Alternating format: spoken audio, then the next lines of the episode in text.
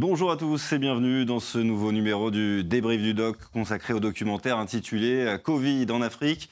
Quand la nature reprend ses droits, pour en parler, nous recevons aujourd'hui Sergio Lopez, président de l'ONG Wildlife Angel. Bonjour Sergio Lopez, merci euh, d'être avec nous aujourd'hui sur RT France. Alors vous avez vu euh, ce documentaire comme nous. Euh, est-ce qu'il correspond à la situation que vous, vous connaissez actuellement en Afrique? Bien alors déjà, bonjour, merci de me recevoir. Euh, en ce qui concerne le documentaire, j'ai été euh, très accroché par la première partie de ce doc, parce qu'effectivement, pour une fois, et ça fait longtemps que j'entendais pas ça, on a une personne, donc en l'occurrence quelqu'un qui représente euh, le Kenya Wildlife Service, et qui dit, qui dit la vérité sur la pandémie et le braconnage et la situation des animaux en Afrique. Alors avant qu'on rentre un petit peu plus hein, dans le cœur de, de, ce documentaire, je le disais dans l'introduction de cette émission, vous êtes président et fondateur de l'ONG euh, mhm. Wildlife Angel. Euh, quel est son rôle? Quelle est sa, mission aujourd'hui?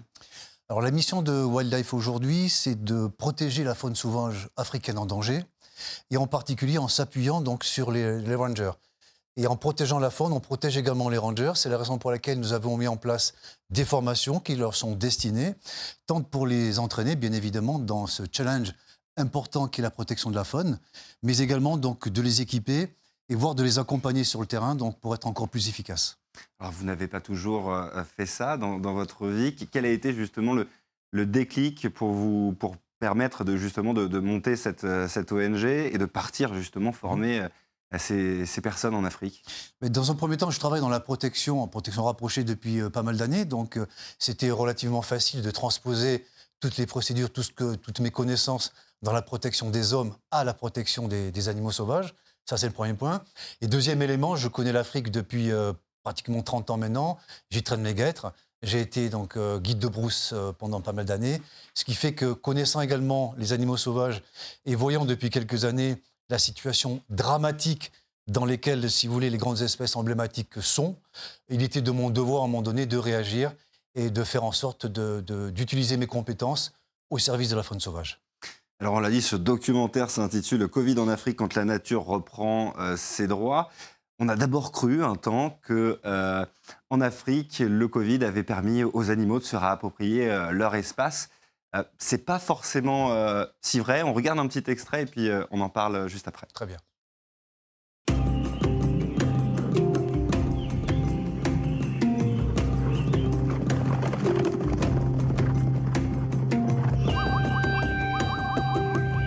2020, avec la pandémie de Covid-19, les nouvelles d'Afrique ont été rares dans les médias.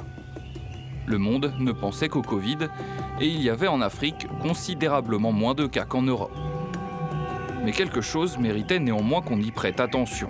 Les médias ont annoncé un boom des naissances chez les éléphants au Kenya. Les journalistes y ont vu un lien avec le fait que les touristes n'étaient pas autorisés à entrer dans le parc. Ils y ont aussi vu un côté positif au confinement. Mais en réalité, le Covid n'avait rien à voir avec ce phénomène.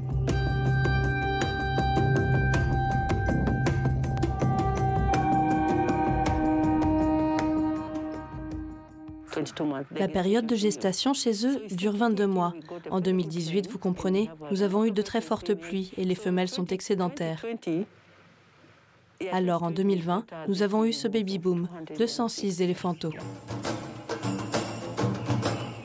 d'importantes intempéries. Cela veut dire que les femelles ont plus de nourriture à donner aux éléphantaux. Des choses vraiment extraordinaires se passent dans le parc national d'Amboseli. La femelle Passia a accouché de deux jumeaux, ce qui est extrêmement rare.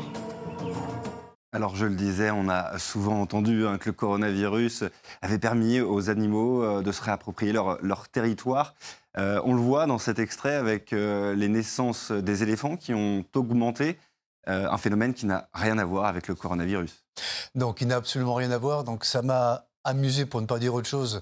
On va dire, c'était l'été 2020, quand j'ai vu dans les médias, dans les grands médias euh, français et européens, donc annoncer que les éléphants donc, euh, avaient augmenté en termes de nombre d'individus grâce à la Covid, puisqu'ils étaient moins perturbés, que les, rhinocéros, euh, qu'il s'agisse de la Namibie ou du Zimbabwe, également donc, euh, avaient augmenté. Donc on est dans l'été 2020, hein, euh, grâce à la Covid, parce que moins importunés par les touristes.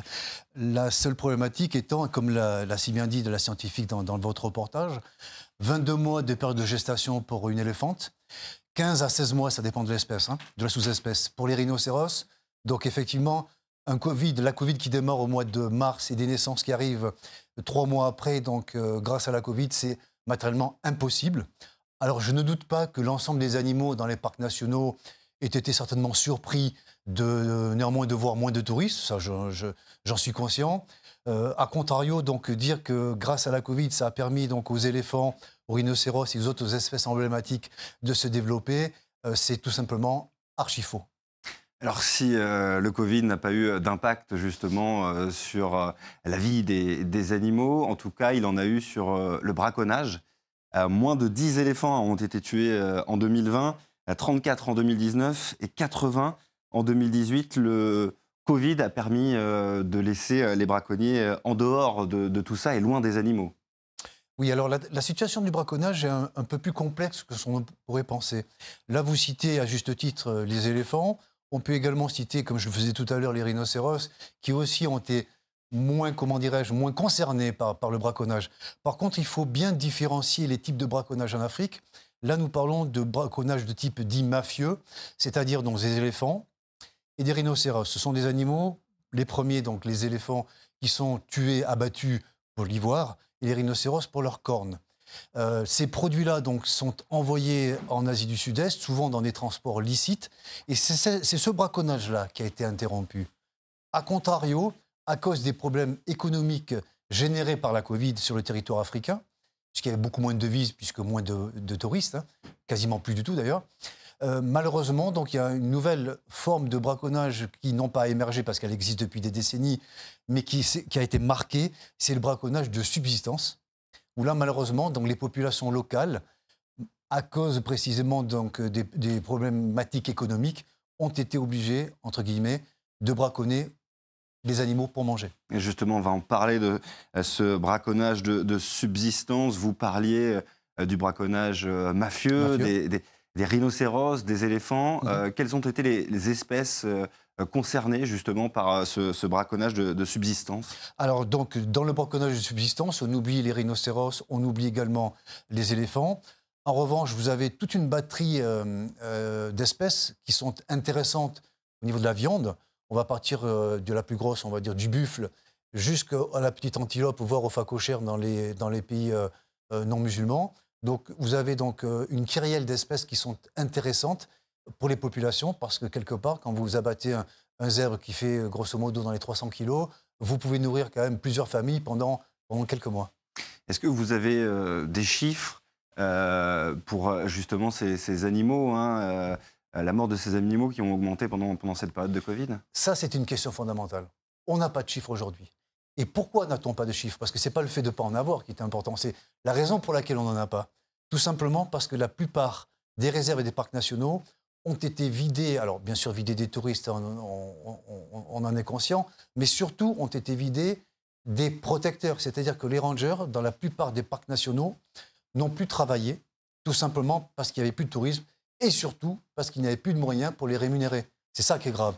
Donc aujourd'hui, on manque d'informations, on manque de data sur l'année 2020 et un petit peu sur l'année 2021, à cause précisément donc, euh, de l'absence de ces personnes qui n'ont pas pu faire de recensement, qui n'ont pas pu au jour le jour suivre l'état des différentes espèces. Alors on parlait tout à l'heure de, euh, du Covid hein, qui a aussi euh, provoqué justement une crise économique dans la région et même partout dans le monde. Hein. Partout dans le monde. et qui a forcément forcé certaines personnes à pratiquer le braconnage de, subsistance. on va regarder un, un, petit extrait et puis on en parle tout de suite après. Bien sûr.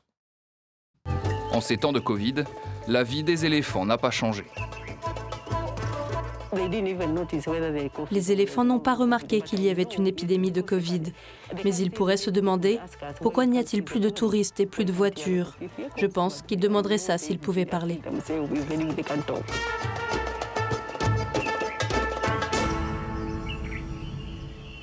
Mais pour ceux qui travaillent dans le parc ou habitent à côté, les choses ont radicalement changé. En ce moment, beaucoup de gens sont renvoyés chez eux, limogés, dans beaucoup d'entreprises. J'ai entendu parler du cas d'un chauffeur qui avait un très gros crédit. Il a fini par se suicider. Peter Saitoti est mécanicien. Il habite près du parc national d'Amboseli, Même s'il ne travaille pas dans le parc lui-même, sa famille en dépend directement. Avant, je pouvais réparer les motos des gens pendant qu'ils faisaient leurs courses. Mais maintenant, ils ne peuvent pas venir. Donc les magasins et nous autres mécaniciens en souffrons. Est-ce que les, témoignages que vous avez entendus euh, dans cet extrait euh, sont conformes à ce que vous, vous connaissez euh, sur le terrain? Malheureusement, ils le sont. Là, nous avons l'exemple du Kenya. Je peux vous citer également des exemples en Namibie ou en Afrique du Sud, a fortiori en Afrique de l'Ouest également, qu'il s'agisse du Niger ou du Burkina Faso.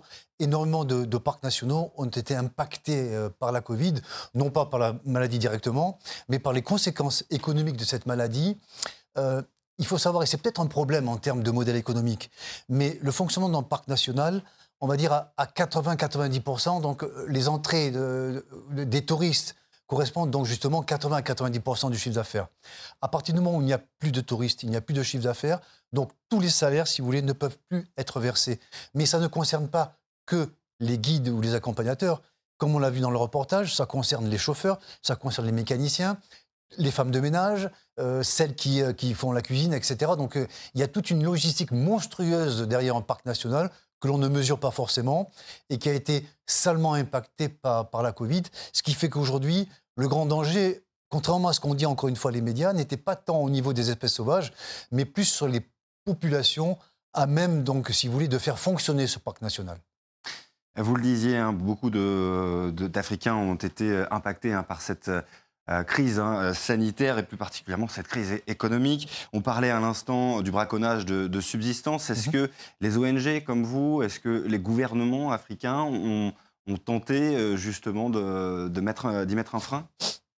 Non, malheureusement, on n'a pas tenté. D'abord parce que euh, des ONG, je ne parle pas euh, de ce qu'on appelle les bingo, les grosses, ONG internationales, hein, mais celles qui ont une taille comme la nôtre, donc nous n'avons pas la capacité financière, si vous voulez, à faire face à une telle situation, euh, ce qui impliquerait de notre part de prendre en charge les différents salaires des guides, des chauffeurs, etc., impossible aujourd'hui pour nous. On arrive à peu près à financer nos opérations, si vous voulez, de formation auprès des rangers, donc malheureusement on ne peut pas. Et les gouvernements encore moins, parce qu'encore une fois, je vous parlais du modèle économique. Qu'est-ce qui fait tourner un parc national? Ce sont les devises étrangères, les entrées. À partir du moment où elles n'existent plus, les gouvernements locaux sont euh, incapables, si vous voulez, euh, pour multiples raisons, hein, euh, de financer. Sergio Lopez, président de Wildlife Angel. On fait une petite pause, vous restez avec nous et on revient tout de suite après.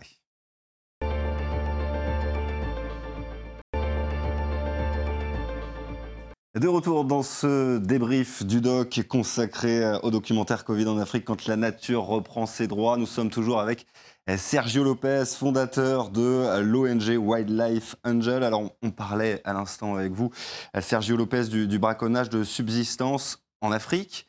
Est-ce que c'est une situation qui a existé ailleurs? On peut penser notamment en Amérique du Sud ou en Asie?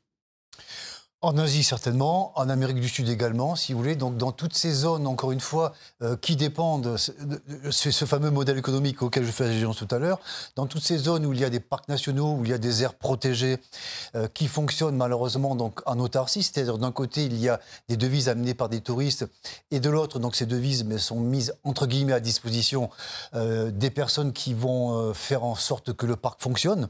À partir du moment où il n'y a plus de devises, la raison même d'être du parc donc, euh, devient difficile et, si vous voulez, pour le gérer, c'est éminemment complexe. Donc, malheureusement, de très grandes zones comme, comme en Amérique du Sud, par exemple, dans, les dans la région de l'Amazonie, également donc, euh, en Inde, on a, on a recensé ces problèmes-là, absolument.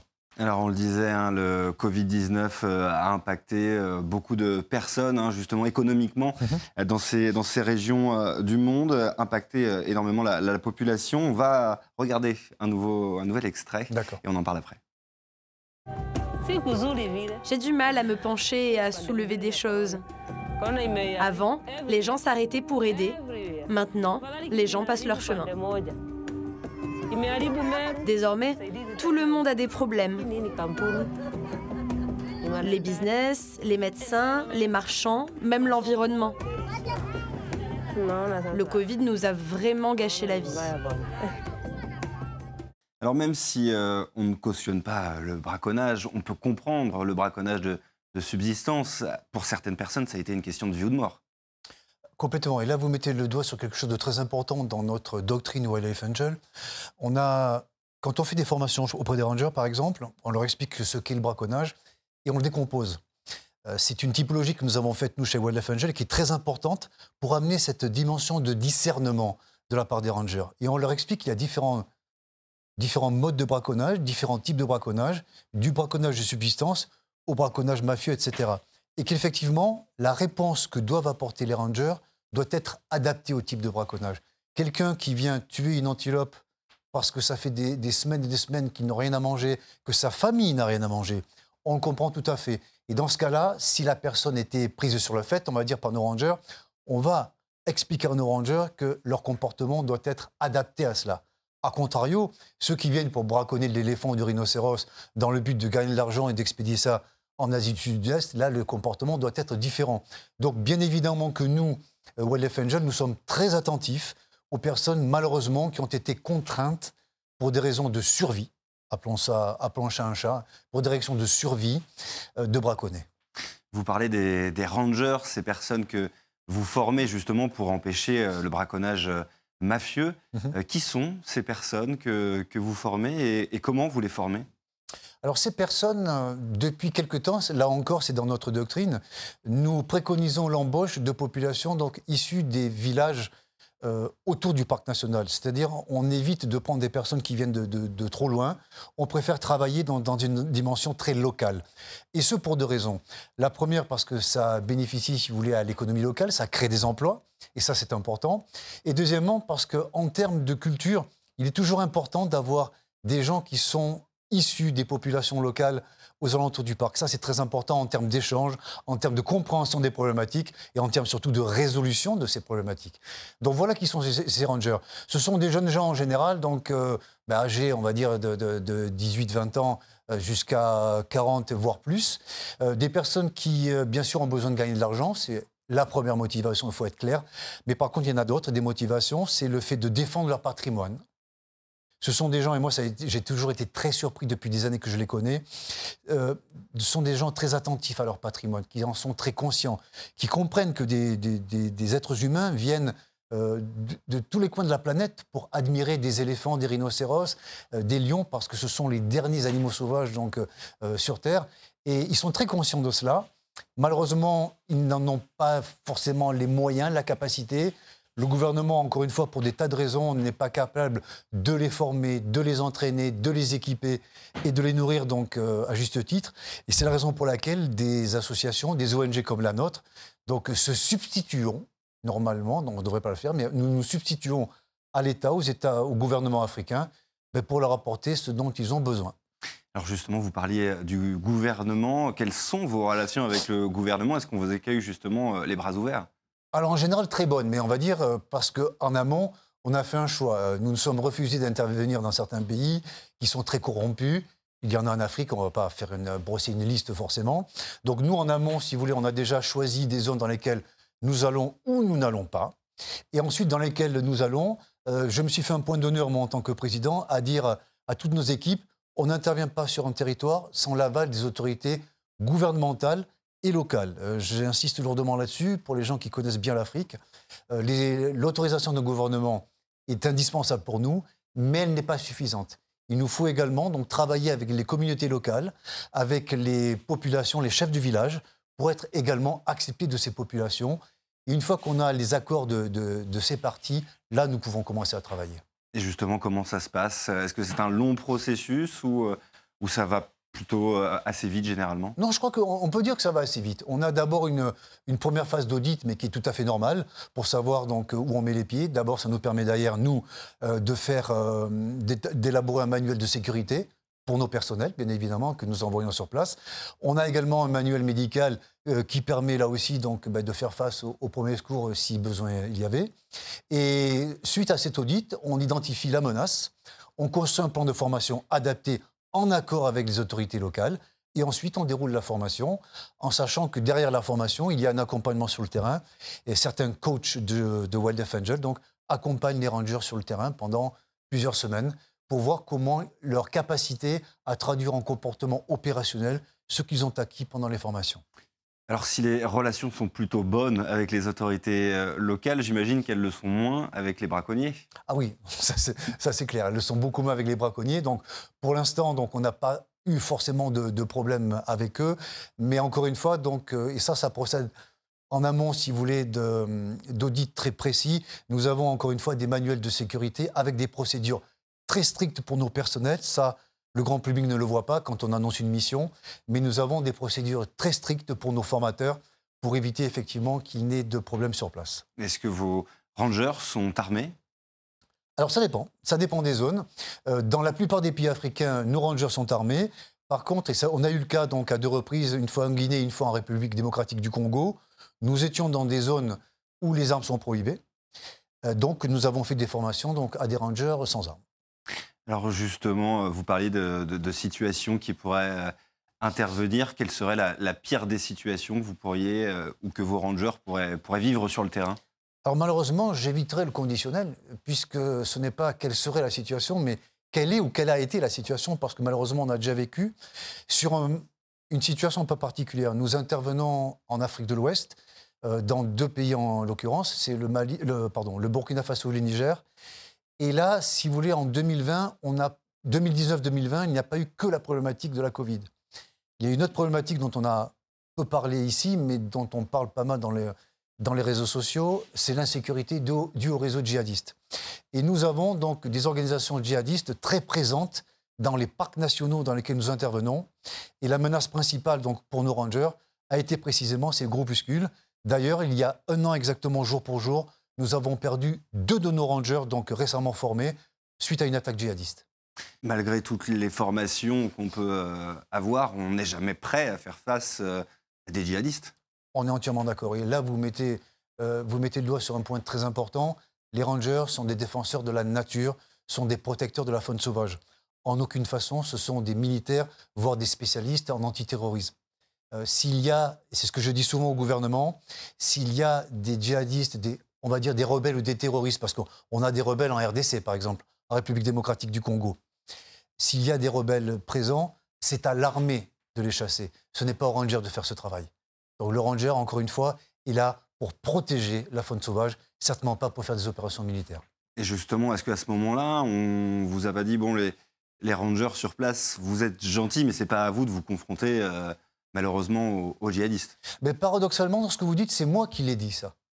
Les gouvernements, à la limite, bah, ils avaient des rangers sur place, ils avaient des gens, des paramilitaires, pourquoi pas C'est moi qui dis à ces gens-là, non, il faut surtout plus de rangers parce que ce n'est pas leur métier. Est-ce que justement vous auriez envie de, dire euh, aux États de, prendre plus peut-être leurs leur précautions pour vous éviter ce genre de situation? Ben clairement, je dirais, euh, c'est comme à une époque, donc malheureusement, il y a des ONG qui ont été interdites dans certaines zones à cause de l'insécurité. Je crois à un moment donné, même, alors je parle des, ONG caritatives, pas que, pas des, pas que des Wildlife Angels et autres. Hein.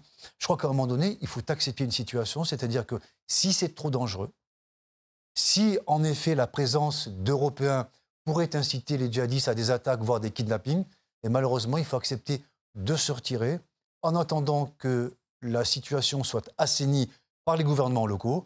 Et une fois que la situation est à peu près sous contrôle, là, les ONG, qu'il s'agisse de wildlife avec des rangers ou tout simplement des associations caritatives, là, dans ce cas-là, on pourra revenir. Alors, vous nous le dites, vous travaillez parfois dans des, des situations très compliquées mhm. face, aux braconniers, face euh, aux djihadistes parfois. Euh, mais votre mission, c'est aussi, c'est surtout de sauver des animaux. Euh, est-ce que vous savez combien vous en avez sauvé, si ça peut se chiffrer, depuis que vous faites ce que vous faites? Non, c'est très difficile, voire je dirais même impossible à chiffrer. Et puis on n'a pas malheureusement le, temps euh, à consacrer parce que ça nécessiterait un investissement en termes de temps euh, très important. Euh, ce qui est clair, c'est que quand nous intervenons dans, dans une zone, il y a quand même quelques indicateurs malgré tout. Les indicateurs, ce sont le nombre de personnes qui ont été mises sous les verrous, ce sont les... Euh, alors là, ça se passe plutôt en aval de notre opération, ce sont dans les grands aéroports le nombre de saisies de produits. Euh, on se rend compte que, grosso modo, alors je vais vous donner un exemple concret, dans une réserve privée de Namibie, bien évidemment, je tairai euh, le nom parce qu'elle est, elle peut être ciblée par les braconniers, cette réserve de Namibie donc, a le nombre le plus important de rhinocéros de Namibie un nombre très élevé. Cette euh, réserve a fait appel à nous en 2015 parce qu'elle était menacée donc, par des braconniers, alors braconniers de cornes rhinocéros, donc des braconniers commerciaux de très haut niveau. à ce jour, donc, nous sommes en 2021, aucun, aucun rhinocéros n'a été abattu par des équipes que nous avons formées pendant plusieurs temps. Donc on peut dire qu'effectivement, ça se mesure, mais pas de manière très concrète avec des chiffres très, très précis, mais bien évidemment que notre travail est apprécié sur mesure sur le terrain, oui. Avant de se quitter, Sergio Lopez, euh, on a parlé en début d'émission euh, du tourisme, forcément beaucoup de touristes mhm. euh, dans ces régions du monde pour, pour apprécier les animaux sauvages dans leur, dans leur lieu, là où ils vivent, hein, leur état naturel. quel est le, le, message que vous voudriez faire passer aux touristes peut-être qui viendraient dans ces régions pour respecter totalement l'endroit qu'ils visitent et puis les, les animaux qui y vivent? Oui, ça c'est une très bonne question. D'ailleurs, euh, la dame dans votre reportage, à un moment donné, on a reparlé quand elle a dit euh, Je serais curieux de savoir euh, comment réagissent les éléphants par rapport au nombre de, véhicules qui est, moindre qu'avant, etc. moi, si j'ai un message à donner aux individus, ce serait, aux touristes, ce serait deux messages en fait. Le premier, c'est de se dire que quand on va visiter un parc national, je conçois qu'un safari coûte très cher. Il y a les billets d'avion, il y a toute la logistique, tout le sur place, ça coûte de l'argent. Mais en aucune façon, vous n'allez dans un zoo. Et si vous voulez, comme, disent souvent les touristes, faire le Big Five, c'est-à-dire voir les cinq plus grands d'Afrique, euh, ben ça se mérite. Il faut passer du temps. Et si vous ne les voyez pas, vous allez en voir. Mais si vous ne les voyez pas, c'est pas grave. C'est la nature, c'est comme ça. D'accord? Il ne faut pas, comme euh, parfois, donc je l'ai déjà vu, des touristes mettre la pression à certains guides, à certains chauffeurs, pour absolument voir le rhinocéros noir qu'ils n'ont pas eu l'occasion de voir, ou avoir la chance de pouvoir apercevoir le léopard donc, qui vient de, tuer un animal et qu'il a mis sur la branche. Ça, c'est le premier message.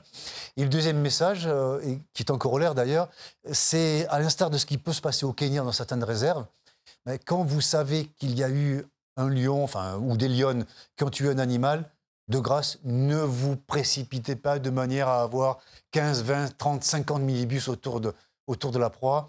Euh, la savane est large, les, euh, comment dirais-je, les parcs nationaux sont très étendus.